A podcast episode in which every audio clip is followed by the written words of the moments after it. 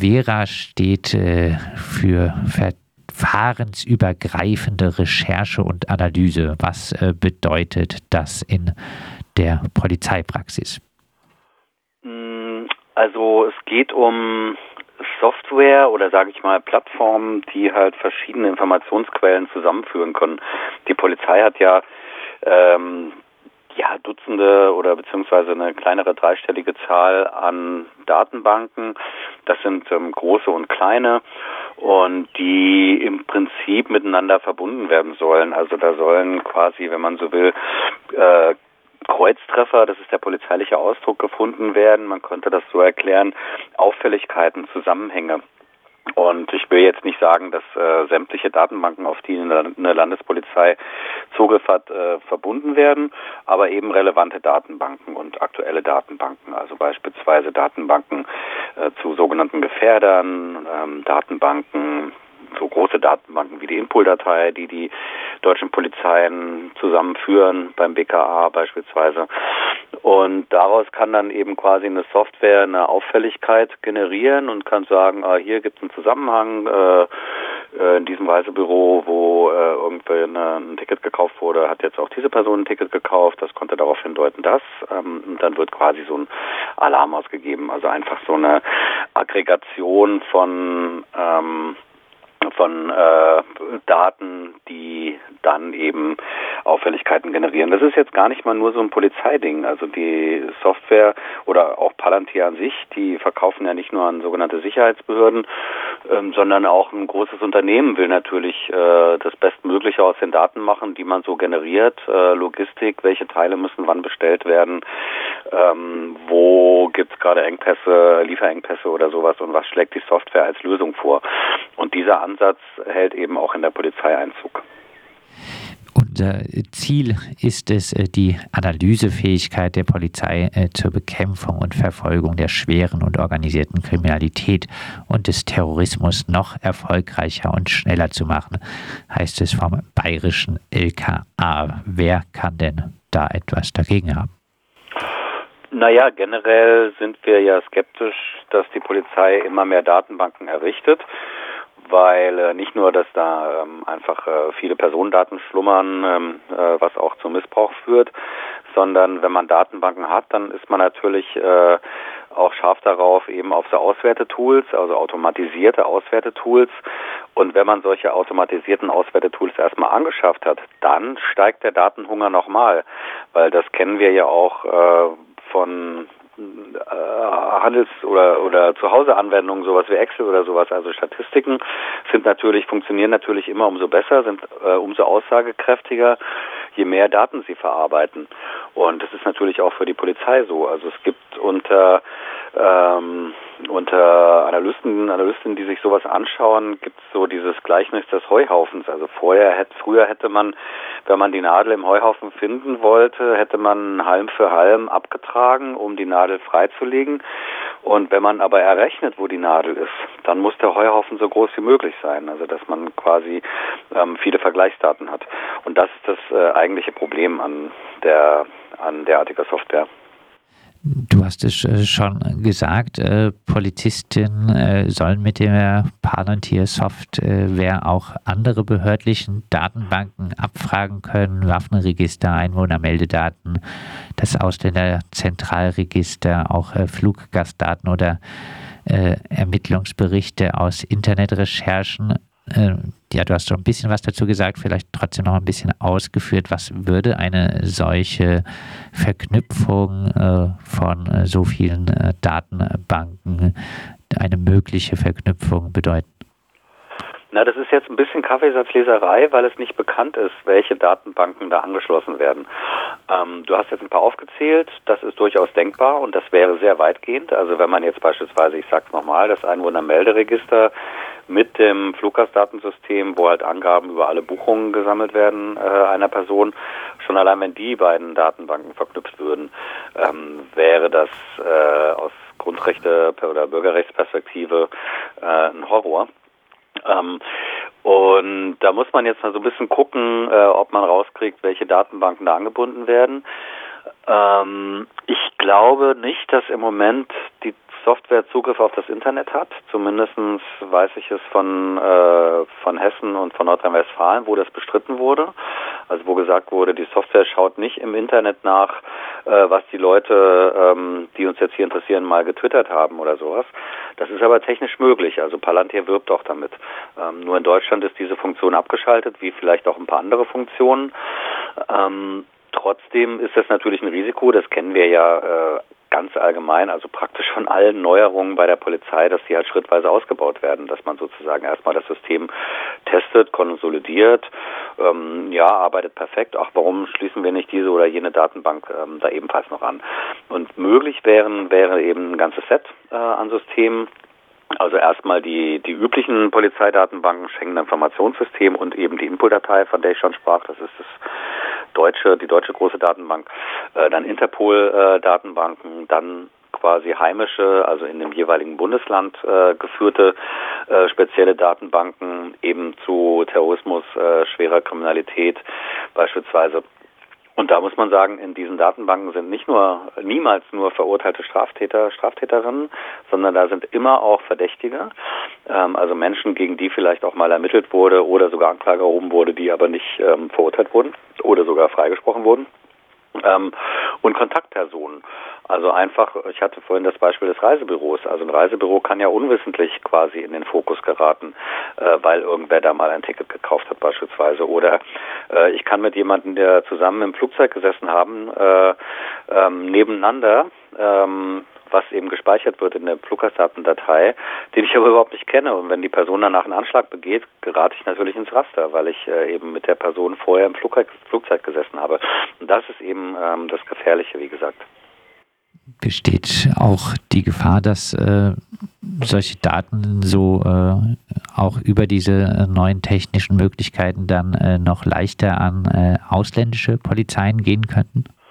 Am Polizeien glaube ich nicht. Ich würde eher sagen Geheimdienste.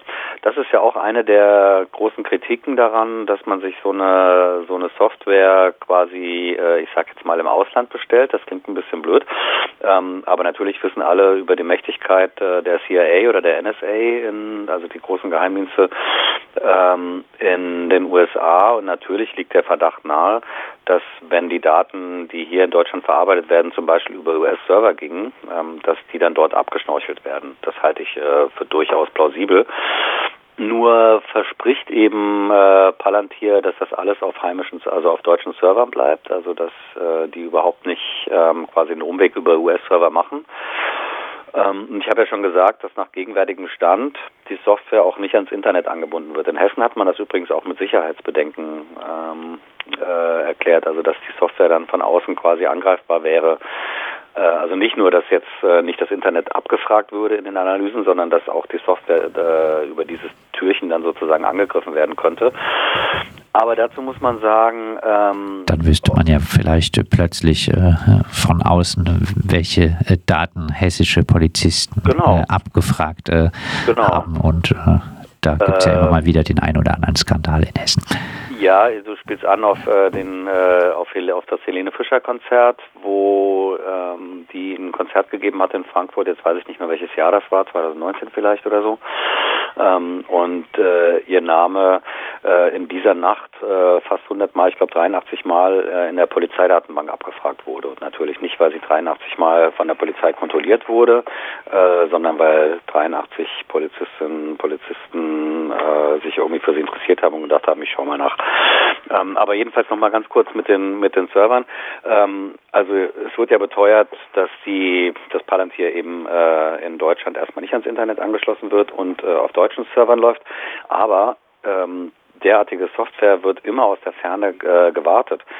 Das heißt, also Palantir hat zwar einen Geschäftssitz in Deutschland, es könnte also sein, dass die Wartung auch von dem äh, deutschen Geschäftssitz erfolgt, aber theoretisch ist es auch möglich, dass das eben äh, US-Techniker machen. Ähm, und das sind ja dann auch äh, Zugänge, die über das Internet funktionieren. Also gefährlich ist das allemal. Der bayerische Landesdatenschutzbeauftragte Thomas Petri fordert nun eine gesetzliche Regelung, die klar festlegt, äh, wann äh, die Software eingesetzt werden darf und wann äh, nicht. Äh, würde das äh, helfen?